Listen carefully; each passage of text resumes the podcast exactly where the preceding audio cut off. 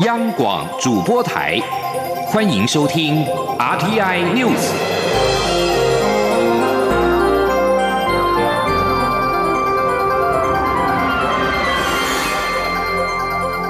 听众朋友您好，欢迎收听这节央广主播台提供给您的 RTI News，我是张顺祥。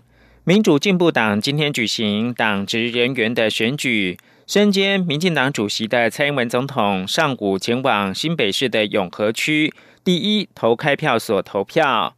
蔡总统在抵达投开票所时，与现场民众挥手致意。离开前呼吁党员要出来投票，不过没有接受访问。副总统赖金德上午则是回到台南市投票，排队投完票之后就搭车离开，全程大概二十分钟。面对现场媒体提问，赖副总统面带微笑，除了寒暄用语，并没有多发表其他的意见。民进党地方党部主委跟全国党代表选举今天登场，部分县市牵动二零二零县市长的布局以及派系版图的竞争角力激烈。像是高雄市的海派力挺的立委赵天麟，对上的是局系的高雄市议员高敏玲。另外，台南市主委的候选人潘新传跟陈世辉对决，也都引发关注。投票到下午的四点截止，选举的结果预计晚间会出炉。而因应部分县市选情比较激烈，民进党秘书长林习耀日前也已经指示成立紧急的应变小组，处理各项突发的状况。中央流行疫情指挥中心这个周末到屏东的垦丁示范两天一夜的乐活旅游。今天首站行程是台湾最南端的鹅銮鼻日间照顾中心。指挥中心的指挥官陈时中表示，垦丁生态丰富，他想带太太来，也鼓励民众一起乐活旅游。先从国旅开始，国外的旅游还要慢慢等。解禁一步步来，不要跌倒比较要紧。陈时中等人上午来到鹅銮鼻的日照中心，国宝级的传艺师陈英阿妈特别跟乐琴团队演奏传唱恒春民谣。屏东县长潘孟安也送给防疫五月天等人每个人一把乐琴，乐琴上面分别刻画陈时中、副指挥官陈宗彦。疾管署长周志浩、发言人庄仁祥以及专家咨询小组的召集人张尚纯等人像，惟妙惟肖，让陈时中赞叹。陈时中说：“要乐活防疫，也要乐活的旅游。大家只要注意保持安全的距离，有安全的距离就不用戴口罩，没有就戴口罩，做好个人的卫生，就可以轻松过生活。”除了关心防疫，陈时中表示，他二十三号晚间跟蔡英文总统通电话，蔡总统除了关心垦丁的旅游，也特别提醒，最近除了做好防疫，长照的工作也不能够疏忽。防疫之外，各方面的生活都顺利，才是真正的成功。媒体提问：乐活旅游示范选在屏东，是否与清明廉价发细胞简讯有关？陈时中说：“当时发细胞简讯的状况和现在略有不同。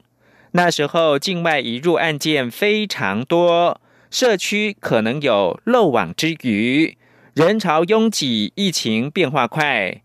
但是现在社区已经连续四十一天没有本土的二零一九冠状病毒疾病，俗称武汉肺炎的个案。他敢讲，本土是安全的。”但如果自己没有顾好，要乐活就很难。只要把个人的防疫线守好，就可以安心。我们到昨天，我们本土的个案都四十一个零了。其实我们在讲说两个轮回，好十四天加十四天，二十八天，基本上，哦，你下个干工来看，这个已经安全啊。啊，个加一个三十斤，啊，个加高干。这个有哈，早就表表出来了，所以台湾是安全。啊，但是呢，我们哈一定要以防万一，好，所以个人的健康行为要过好起来。个人的健康行为有在做，安心嘛本土的金钱，我刚刚讲安是绝对安全的。好，啊，但是啊，家己无过好，造成一个破口，安的变成讲安被热火哈，对，较困难了哈。但是我相信，台湾在整个防疫里面，我昨天也讲，我常常都在讲，安可是各台湾人的地位很气气的。哦，啊，所以我相信大家一定会把这条线过好，所以安一定会让安心。也有媒体关心国外旅游的开放时程。陈时中说，开放国外要慢慢等，先从认识台湾开始，国旅也要把品质拉高，好好的走遍台湾也很快乐。解禁要一步一步来，不要跌倒，比较要紧。而今天是开斋节，台北穆斯林服务交流协会、台湾外籍工作者发展协会在台北车站行旅广场举办开斋节活动。台湾外籍工作者发展协会的副秘书长周思宇表示，今年配合防疫，已经要求参与者要佩戴口罩，祈祷之后也不要停留聚集。开斋节仪式分为五个时段。每个场次并设有人数限制，从早上六点开始，一直到上午的九点为止。祈福仪式现场搭有遮雨棚，并在地上铺设防水布，也向台北市政府申请水车作为仪式洗脚使用。配合防疫，要求每名参与的义工都必须佩戴口罩，在祈祷时并保持社交距离一公尺。每场祈祷结束之后，也不要群聚逗留。上午不到七点，已经有许多义工在现场排队等候祈祷。近日，台北车站大厅拟静坐，记者询问是否会担心影响到开斋节。周思宇对此表示，开斋节并没有要求一定要在什么场地，但大厅已经是许多义工习惯聚会的场所。很多外县市移工不熟悉台湾的交通路线，所以台北车站是最容易相约的地方，也可能是休假日不多的移工能够好好放松的场所。关注天气，前两天为台湾带来超大豪雨的西南气流跟滞留锋面，终于从今天开始逐渐减弱。因此，除了清晨在屏东东半部地区以及中南部山区还有些降雨，北部地区也有一些零星的飘雨之外，其他各地大多是多云偶见阳光的好天气。不过，中央气象局也提醒，全台湾的山区今天仍需留意午后雷阵雨。此外，下周也还有另外一波的雨弹来袭。央广记者吴丽君的采访报道。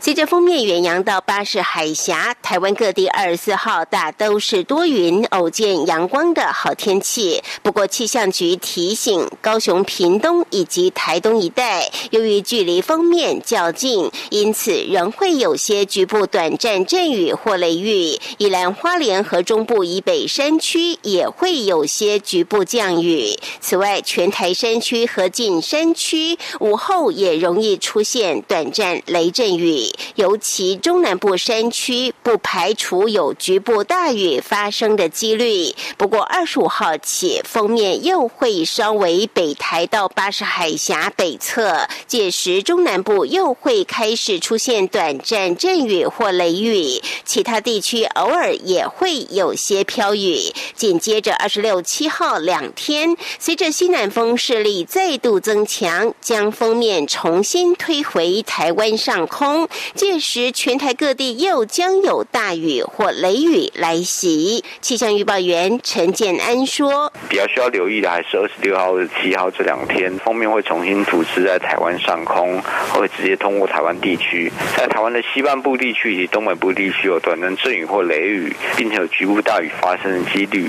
在花莲、台东也会有一些局部短暂阵雨或雷雨，等于说是全台有雨的天气形态。不过降雨需要没有像前几天那么强。”预估二十八号起，西南风才会减弱，只剩锋面依然滞留在台湾上空。因此雨势也会稍缓。等到二十九号，封面北台到长江流域一带，台湾的天气才会稳定下来，只吹西南风。同时，也只剩迎风面的中南部地区，偶尔还会有些飘雨。气象局也提醒，由于连日降雨，山区土壤含水量较高，前往山区活动的民众要特别留意。气温方面，未来一周除了二十六、七号两天受到降雨影响，高温只有二十六到二十九度外，其他时间白天高温都上看二十八到三十二度，清晨及深夜的低温则只有二十三到二十六度。中央广播电台记者吴丽君在台北采访报道。港版的国安法箭在弦上，香港民间已经出现了反对声音。中国一国两制研究学者田飞龙接受港媒专访时表示，中共中央此时也是在进一步测试香港激进派有多反国家，以及建制派和中间派的立场。田飞龙表示，港版的国安法立法确实是一个非常具有冲击力的中央主动管制作为。它可能不仅对香港社会，也对台湾的台独势力、对美国都带来很大冲击。美国方面今后或许也会做出一些制裁性的反应。不过，他不认为会重演反送中。香港的反对派已经无力再来一次反送中。中美贸易战加剧，也使得美国对中国制裁的影响力减弱。此外，包括了十七名美国国会议员在内，全球近两百位政治人物，二十三号谴责北京的港版国安法倡议。在此同时，中国要在香港建立情报基地的提议，也令国际紧张的局势加剧。根据这项由香港前总督彭定康以及香港前外相聂伟发起的联合声明，一百八十六位法界跟政策领袖表示。这项眼里当中的港版国安法，是对这个城市的自治法规与基本自由的全面性攻击，并且明目张胆的违反中英联合声明。美国官员已经表示，这项立法不利于香港和中国的经济，并可能损害香港在美国法律的特殊地位。然而，中国将其他国家的抗议视为是干预。华盛顿邮报的社评则表示，北京过去用催泪瓦斯、拘捕以及起诉的方式压制香港抗争无效，因而选择祭出这项核选项。美方应该拿出强力但是经过审慎评估的回应。焦点关注到北韩，官媒中央通讯社今天报道，在北韩领导人金正恩主持的一场军事会议当中。当局商议了一项提升核战威慑的新政策。报道当中并没有详述核子威慑是什么意思。此外，讨论也聚焦在使战略武装部队处于高度警戒状态，以符合国家武装部队的建设和发展。报道并没有提及这项会议的日期。韩国联合通讯社表示，如果这项会议是发生在过去几天。这代表金正恩在神隐近三周之后，首度的公开现身。自从金正恩缺席四月十五号祖父金日成明旦这个北韩的重要节日之后，有关他的健康传闻一直甚嚣尘上，甚至传出他病危脑死。不过，金正恩在一号出席肥料工厂的竣工典礼，回为数周之后，首度的公开露面。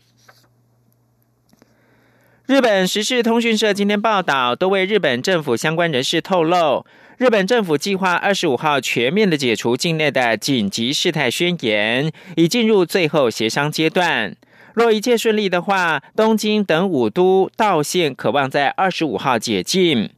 日本四十七个都道府县只剩北海道、东京都、神奈川县、埼玉县以及千叶县，一共五都道县仍属紧急事态宣言的对象地区。一旦五区解禁，也宣告日本全境脱离了紧急事态宣言。新闻由张顺祥编播。我是防疫医师苏伟如，什么时候应该要戴口罩呢？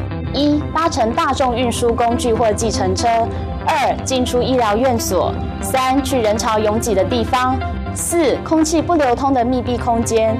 另外，如无法保持社交距离，应全程戴口罩。